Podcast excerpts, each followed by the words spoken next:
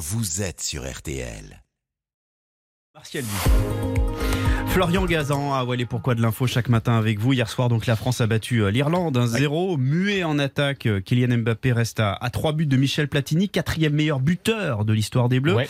Et ce matin, vous allez nous expliquer pourquoi Platini a réussi quelque chose en équipe nationale que Mbappé ne réussira jamais. Oui, Jérôme, mais pas pour une question de, de talent, mais pour une histoire de règlement, car Michel Platini a porté deux maillots de sélection nationale différentes, ce qui aujourd'hui, selon le règlement FIFA en vigueur, est strictement impossible pour Kylian Mbappé. Avec qui euh, il a joué euh, d'autres que les Bleus, Platini? Alors, pas l'Italie, hein, dont il est originaire, certes, mais c'est bien plus exotique et improbable. Platini a joué pour l'équipe du Koweït. Le quoi Koweït? Oui.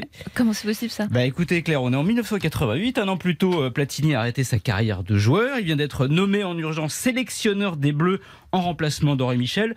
Objectif, qualifier la France pour le mondial 1990. Malgré une première défaite, il accepte pourtant une invitation de l'émir du Koweït avec son autre casquette, égérie, comme Zidane et Messi aujourd'hui, d'Adidas. Le Koweït est alors en plein essor et veut montrer sa puissance à travers un gros match de gala, un peu comme Et- le Qatar aujourd'hui. et, et il accepte. Oui, d'autant plus qu'il a juste à être en tribune pour ce match entre le Koweït et l'URSS, sauf que pour une raison encore inexpliquée 25 ans après, il se retrouve sur le terrain au début du match Avec sur les épaules le maillot du Koweït et il va jouer 20, les 21 premières minutes lors de cette défaite 2-0, la preuve.